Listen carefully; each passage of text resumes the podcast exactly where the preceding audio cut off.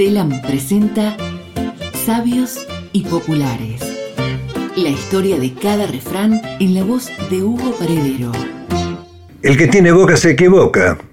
El refranero español, siempre ardiente y sorpresivo, echa a parir refranes donde sea, en una escuela, una taberna, un regimiento, un palacio, un descampado.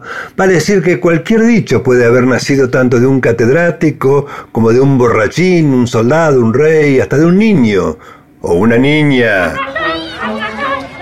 Sí, Cuenta la leyenda que a fines del siglo XIX había en Madrid un boticario muy cotizado, Efraín Santos Castellanos, cuyo negocio, llamado La Buena Estrella, Tenía pegado al vidrio un papel donde se leía, aquí todos vuestros males encuentran su remedio. Estaba ubicado en el 45 de la calle Magdalena, muy próximo al Teatro Variedades, sitio popular y bullicioso donde nació el cuplé, un género musical al que los estudiosos del momento catalogaron de ínfimo.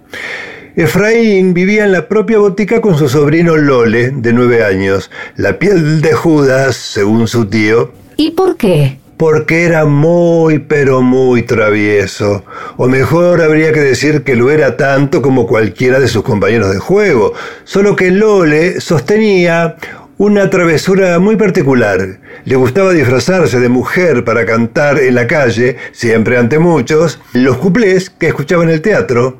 Se presentaba como Lolía. ¡Ay, qué ternura! Yo quiero ver cien nobles colgados de un farol, racimo que en un día vendimia la nación, cantaba Lolilla, con gracia y voz afinada, imitando a Rosita Rosales, la cupletista del Variedades. Muchos opinaban que entonaba mejor que ella.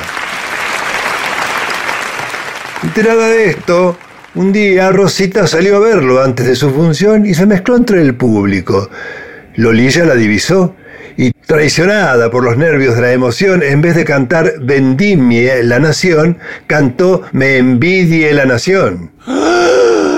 Rosita la interrumpió para corregirla con más severidad que simpatía. Es vendimie la nación, no me envidie. El que tiene boca se equivoca, señora Rosita, soltó Lolilla.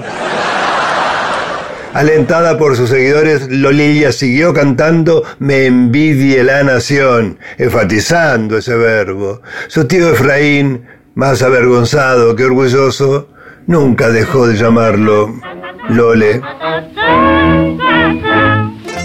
Seguí escuchando Sabios y Populares con Hugo Paredero. Todos los martes en telam.com.ar o a través de Spotify.